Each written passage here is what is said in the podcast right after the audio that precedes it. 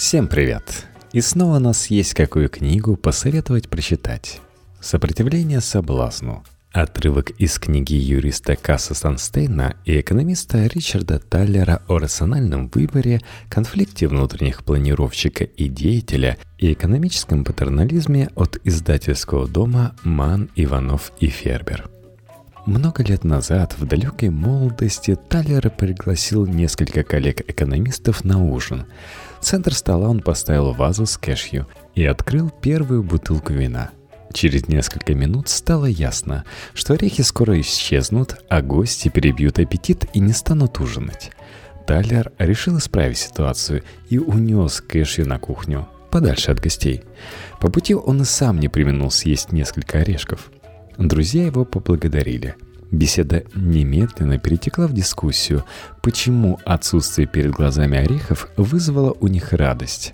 В экономике и в повседневной жизни действует принцип увеличение количества вариантов никому не повредит, ведь от них всегда можно отказаться. До того, как Тайлер убрал вазу, у гостей был выбор – есть кэшью или нет. А теперь его не стало – Рассмотрим, как предпочтения группы развивались во времени. В 19.15, пока кэшью находились на столе последние минуты, у гостей было три возможности. Отведать несколько орехов, съесть все и не трогать их вовсе. Вначале группа выбрала первый вариант – немного перекусить.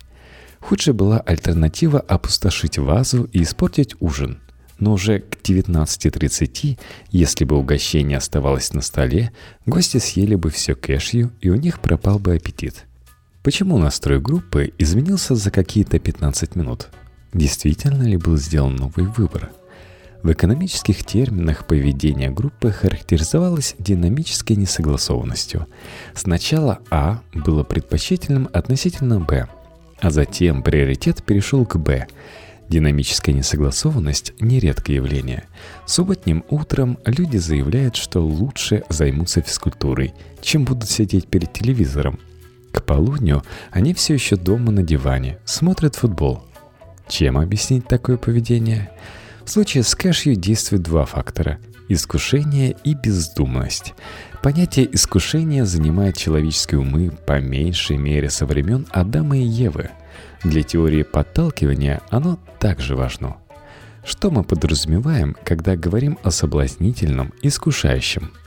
Судья Верховного суда США Поттер Стюарт, когда его однажды попросили дать определение порнографии, сказал «Узнаю, когда увижу». Выражение стало крылатым. Аналогично, искушение проще узнать, чем описать – мы предпочитаем определение, учитывающее разные степени возбуждения. Для упрощения рассмотрим крайности – горячее и холодное состояние. Салли очень голодна, а с кухни доносятся аппетитные запахи. Она в горячем состоянии. Если во вторник девушка абстрактно размышляет о том, сколько орешков съесть перед ужином в субботу, то это вторая крайность – соблазнительного, искушающего в горячем состоянии мы потребляем больше, чем в холодном. Тем не менее, лучшее решение не всегда принимается, когда люди полностью спокойны и рассудительны. Иногда возбуждение помогает преодолеть страх и попробовать что-то новое. Иной раз десерт изумителен, и старания по его обретению не напрасны. И влюбляться временами прекрасно – но в горячем состоянии выше вероятность попасть в неприятности. Большинство осознает искушение и старается его преодолеть. Классический пример – история Одиссея. Он сумел противостоять опасности, исходящей от сирен с чарующими голосами. В холодном состоянии древнегреческий герой приказал команде заткнуть уши воском. Себя он распорядился привязать к мачте, чтобы слышать пение, но не иметь возможности подвести корабль ближе, поддавшись искушению. Одиссей преуспел в решении проблемы. Но у многих возникают трудности с самоконтролем из-за недооценки воздействия возбуждения. Профессор экономики и психологии университета Карнеги Мелан Джордж Левенштейн назвал это эмпатическим разрывом между горячим и холодным состоянием. Заблаговременно трудно предположить, насколько изменится желание и поведение под влиянием возбуждения. В результате мы убеждаемся, что были несколько наивны в отношении того, как окружающие условия повлияют на наш выбор. Том сидит на диете и принял приглашение на деловой ужин, предполагая, что ограничится бокалом вина и обойдется без сладкого. Но партнер заказал вторую бутылку, и официант принес меню десертов. И Том пошел в разнос – а вот Мерлин, она считала, что может прийти в торговый центр в разгар распродаж и просто посмотреть, нет ли скидок на определенные вещи. Теперь у нее есть туфли, которые страшно жмут, зато куплены со скидкой 70%. Роберт убежден, он будет заниматься только безопасным сексом. Молодой человек не учитывает, что все решения ему придется принимать в возбужденном состоянии. Похожие ситуации бывают у заядлых курильщиков, любителей выпить и тех, кто никак не может заняться спортом, перестать брать кредиты и начать копить. Трудности с самоконтролем можно устранить, если рассматривать личность как два полуавтономных «я» – дальновидного планировщика и близорукого деятеля. Первый выражает работу аналитической системы мышления. Он похож на мистера Спока из «Звездного пути». Деятель находится под влиянием автоматической системы мышления. Это Гомер Симпсон, скрывающийся в каждом из нас. Планировщик отвечает за благополучие в долгосрочной перспективе. Он вынужден бороться с чувствами, уловками и сильной волей деятеля, возбужденного и подверженного соблазнам – Последние исследования в области нейроэкономики подтверждают теорию двух систем мышления. Когда на одни участки мозга воздействует искушение, другие готовятся бороться с соблазном, прикидывая, как отреагировать с меньшим уроном. Иногда две системы конфликтуют, и рано или поздно проигравшая в борьбе лишается права голоса. В случае с кэшью речь идет не только об искушении – Часто люди действуют машинально, не уделяя особого внимания ситуации. Это любимый режим автоматической системы мышления. В субботу утром мы садимся за руль, чтобы съездить по домашним делам. Немного погодя обнаруживаем, что движемся по обычному маршруту на работу в противоположном направлении от пункта назначения – продуктового магазина – Воскресным утром, читая газету за чашкой кофе, мы внезапно вспоминаем, что еще час назад должны были встретиться с другом, с которым договорились вместе позавтракать. Прием пищи – одно из самых бездумных действий. Многие едят то, что видят перед собой. Поэтому огромную вазу орехов гости наверняка опустошат. И даже не вспомнят про остальные блюда, которые вот-вот будут поданы. Это касается попкорна, даже засохшего – Несколько лет назад Брайан Вансинг с коллегами провел в Чикагском кинотеатре эксперимент. Посетителям бесплатно подсунули порцию лежалого попкорна. Он был приготовлен за пять дней до того, засох и скрипел во рту.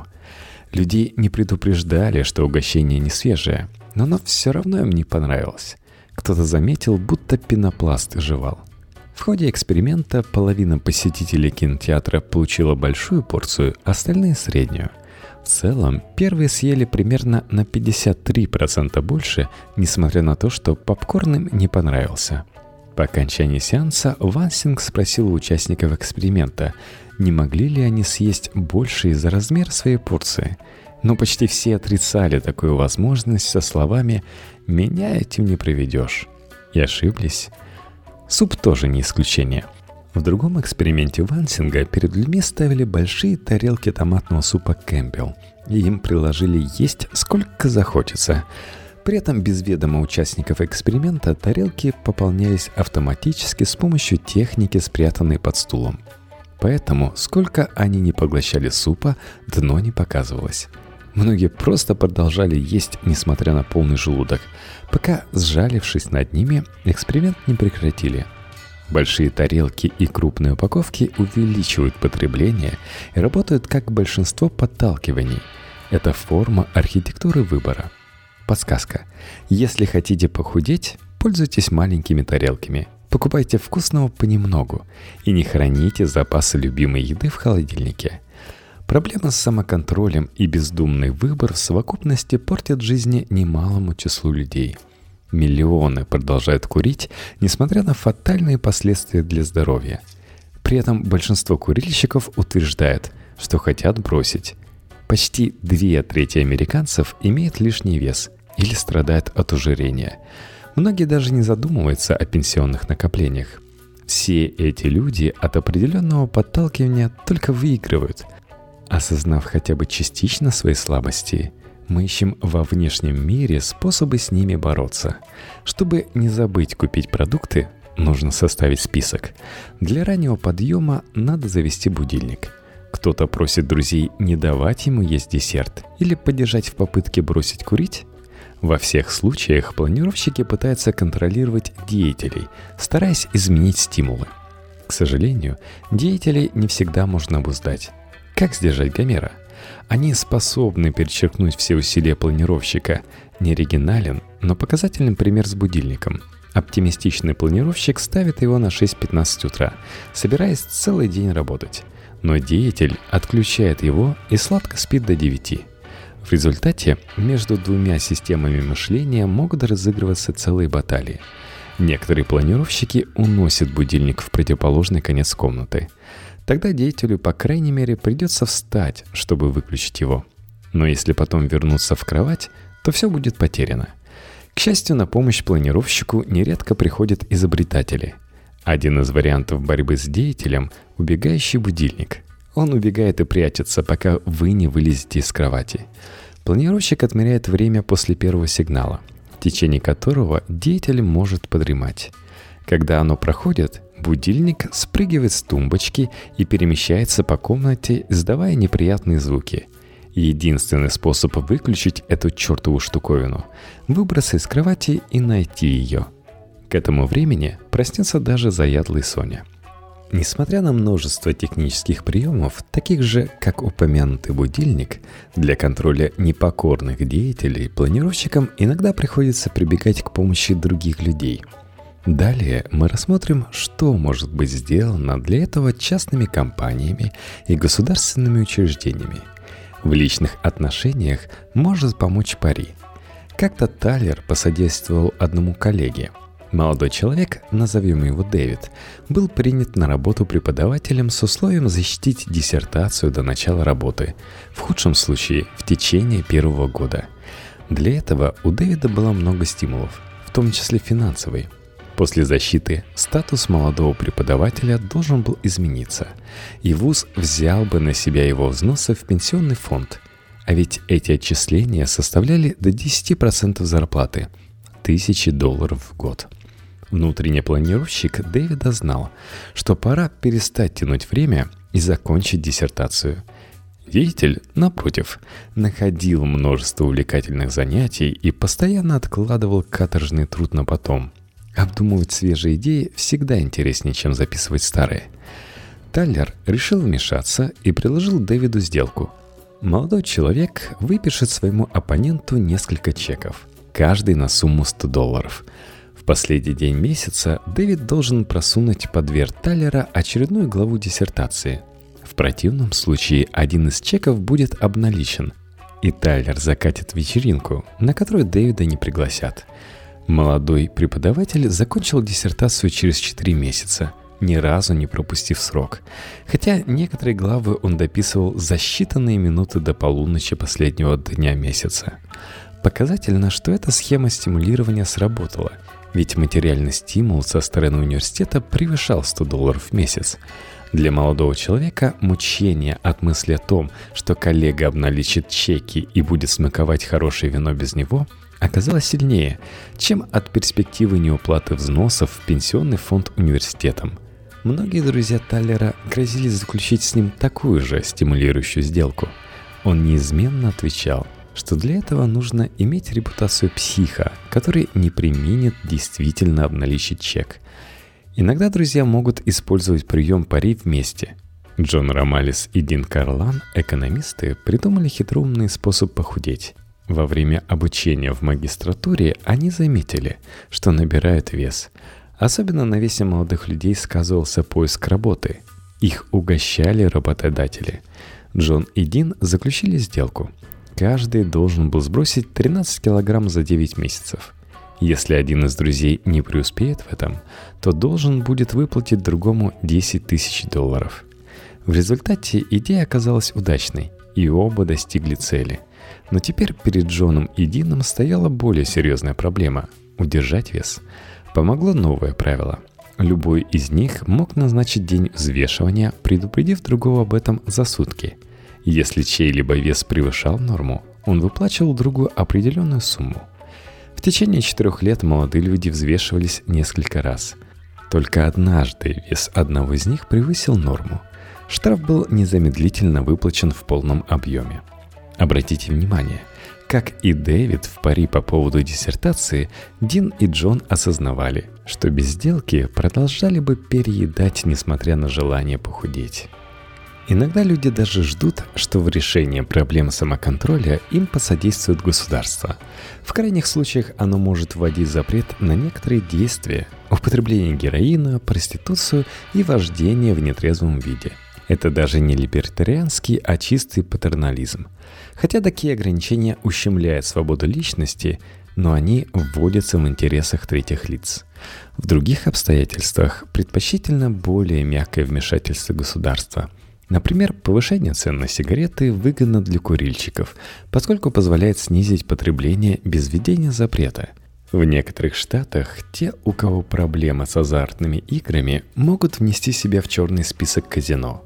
Это действие сугубо добровольное, и отказ от него игрокам почти ничего не стоит. Такой подход можно считать либертарианским в нашем понимании этого термина – Интересный пример средств самоконтроля, исходящего от государства, переход на летнее время. Большинство считает это отличной идеей, ведь можно наслаждаться дополнительным часом света вечером. Разумеется, перевод стрелок на час вперед в реальности длительность светового дня не увеличивает. Просто смена названия. Вместо 6 часов мы говорим 7 часов, подталкивает к тому, чтобы вставать на час раньше – Вечером можно подольше поиграть в софтбол, меньше тратить электроэнергию. Исторический экскурс. Впервые эту идею приложил Бенджамин Франклин во время своего пребывания в Париже в качестве американского посла. Он подсчитал, что переход на летнее время экономит тонны воска. Но замысел Франклина ждал воплощения до начала Первой мировой войны – во многих случаях вмешательство государства не требуется, поскольку компания предоставляет услуги по помощи в самоконтроле. Они делают доброе дело, усиливают позиции планировщиков в их борьбе с деятелями, извлекают из этого выгоду. Рассмотрим интересный пример. Штатах есть такая разновидность банковского счета, как рождественский клуб – в ноябре, ближе ко Дню Благодарения, клиент открывает счет в местном банке и обязуется вносить, скажем, 10 долларов каждую неделю в течение следующего года. Деньги нельзя снимать до конца года, пока не соберется итоговая сумма. Как раз к сезону рождественских покупок. Процентная ставка таких вкладов близка к нулю. Попробуем рассуждать о рождественском клубе в экономических терминах. Этот вклад неликвидный – Нельзя снимать деньги в течение года. С высокими транзакционными издержками нужно вносить средства еженедельно и почти нулевой процентной ставкой. Легким упражнением для домашнего задания в экономическом классе было бы доказать, что подобная услуга существовать не может. Тем не менее, рождественский клуб пользовался спросом долгие годы, и суммарные вложения достигали миллиардов долларов – Семьи, в которых часто не хватает денег на подарки, могут решить эту проблему, вступив в клуб. Неудобство регулярных взносов и потеря процентов – невысокая плата за уверенность в наличии средств на рождественские покупки. Вспомним Одиссея, привязанного к мачте. Отсутствие доступа к накоплениям до истечения срока – это плюс, а не минус.